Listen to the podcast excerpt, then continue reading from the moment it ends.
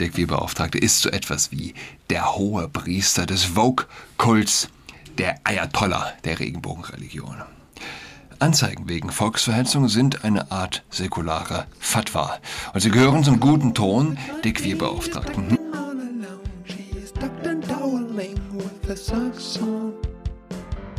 Hallo und herzlich willkommen zu Adrats Podcast. Mein Name ist Julian Adrat. So, lasst mich lesen von meiner Kolumne, die gestern Abend online ging. Eine gute Kolumne ist wie Sex. Und wie beim Sex ist man danach traurig, nicht der Leser, aber der Schreiber. Er fragt sich, war es einfach nur Glück? Oder er fragt sich, wird sich je wieder eine solche Gelegenheit bieten? Meistens ist es ja das Leben, das die Inspiration bietet. Was sonst? Und niemand kann in die Zukunft schauen. Das Gefühl, kein Thema für eine Kolumne zu finden, hat mich an die Nordsee begleitet, auch weil ich nicht über Kinderdrubel im Urlaub schreiben will und weil ich wusste, dass Kinderdrubel die nächsten Tage bestimmen werden. Dann hat Alfonso Bantisano Julian Reichelt angezeigt. Vorwurf Volksverhetzung. Reichelt hatte das Hissen der Regenbogenflagge vor dem Berliner Polizeipräsidium als Solidarität für totalitäre Ideologie bezeichnet. Mein Urlaub war gerettet. Afonso Pantisano ist der Queerbeauftragte Berlins. Der Queerbeauftragte ist so etwas wie der hohe Priester des Vogue-Kults, der Ayatollah der Regenbogenreligion. Anzeigen wegen Volksverhetzung sind eine Art säkulare Fatwa und sie gehören zum guten Ton der Queerbeauftragten. Mich selbst hat im März der Queerbeauftragte der Bundesregierung auf Twitter der Volksverhetzung bezichtigt. Er bezog sich auf eine Podcast-Folge meines Podcasts mit dem Titel Der Transgenderismus gehört ausgerottet. Akteneinsicht gab es erst letzte Woche. Ich habe die Anzeichen, äh, die, die Anzeigen noch gar nicht gezählt. Es sind unglaublich viele. Es war einer der mit Abstand erfolgreichsten Tweets hier Sven Lehmanns. Viele sind seiner Empfehlung gefolgt. Volksverhetzung ist ein seltsamer Strafbestand. Letztlich impliziert er, dass das Volk verhetzbar ist. Davor muss es geschützt werden. Wenn Sven Lehmann zum Beispiel twittert, dass ein Penis nicht per se ein männliches Geschlechtsorgan ist, dann ist das keine Volksverhetzung, denn das würde kein Volk glauben. So dumm ist kein Volk. Entwarnung also?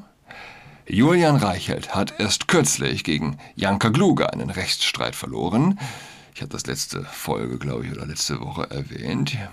Janka Kluge, die auch, ah ja, ich sag's ja gleich, Moment. Darin wurde entschieden, dass, entschieden, dass er sie, in Anführungszeichen, nicht als Mann bezeichnen darf. Wer Mann und Frau ist, entscheidet jeder selbst. Unsere fleischliche Hülle als eine Art geistiges Eigentum. Janka Kluge hat ebenfalls auf Twitter zur Anzeige gegen mich aufgerufen. Die Welt ist klein. Viele feiern Julian Reichelt für seinen Mut und er lebt bestimmt gut davon. Prinzipiell stimmt das. Es gibt nichts Mutigeres, als sich gegen den Mainstream zu stellen. Dabei hilft eine Portion Narzissmus. Trump hätte sonst kaum vier Jahre durchgehalten. Auf der anderen Seite gebiert der Transgenderismus einen Narzissmus der selbst kühnsten Psychologen unvorstellbar schien. Biologische Männer im Frauensport. Oder eben Queerbeauftragte. Auch Alfonso Pantisano erlebt gerade die Beachtung seines Lebens. Das Lustige dabei, die WHO hat 2022 Narzissmus von der Liste der anerkannten Krankheiten gestrichen, also erst nachdem Trump nicht mehr Präsident war. Ob sich unser Rechtssystem gegen den Transgenderismus behaupten wird, werden die nächsten Monate zeigen. Es steht auf Messers, Schneide. N in Klammern. Im schlimmsten Fall treffe ich Julian Reichelt im Frauenknast. Hoffentlich weht davor dann keine Regenbogenflagge. Ah. Was für eine Welt. Man kann es eigentlich gar nicht ähm, anders sehen als, als eben das, was offenkundig ist. Die Menschen sind geradezu vollständig moralisch und wertebezogen ohne Grund. Als hätte man unsere Gesellschaft den Boden unter den Füßen weggezogen und wir befänden uns alle im freien Fall. Ich meine, natürlich kann man in, ähm, wie heißt er, Alfonso Pantisano, einen bösartigen Ideologen sehen. Ja? Und das trifft es natürlich bedingt. Ähm, ich habe das Bild gesehen, wo er ein Zeichen, ein Schild hält. Du Heterosau. Du Heterosau. Also, man reibt sich die Augen. Also, das vielbeklagte Du schwule Sau, dass das also immer noch, immer noch eine Beleidigung auf, oder insbesondere auf den Schulhöfen deutscher Schulen ist.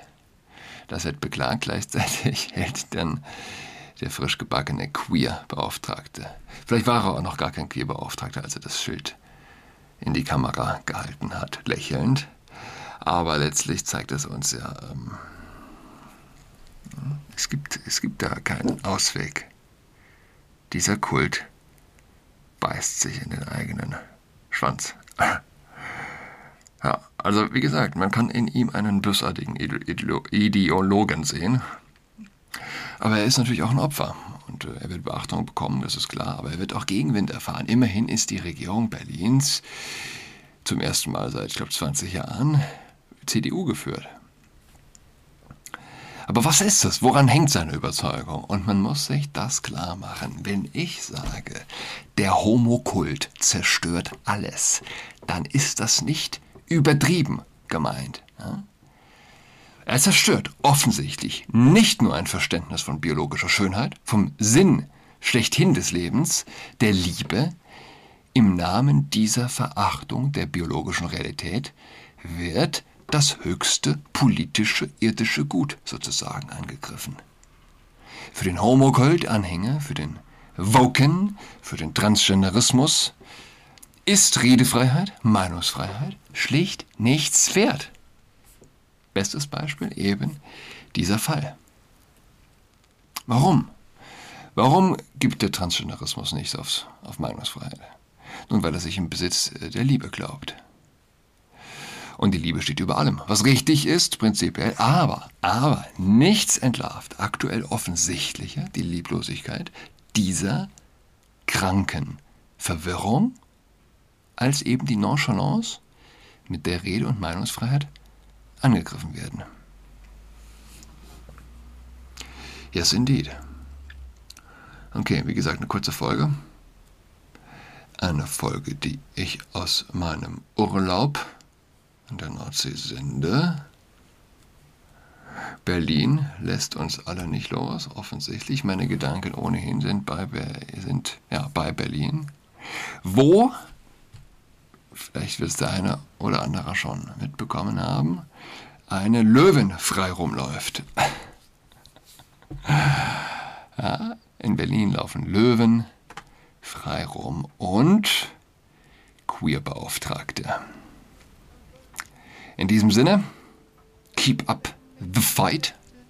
Drücken wir den Jägern ganz, ganz fest die Daumen. Bis dahin, goodbye. She's got COVID-19, she's tucked in all alone. She is tucked in toweling with her socks on. She's got COVID-19,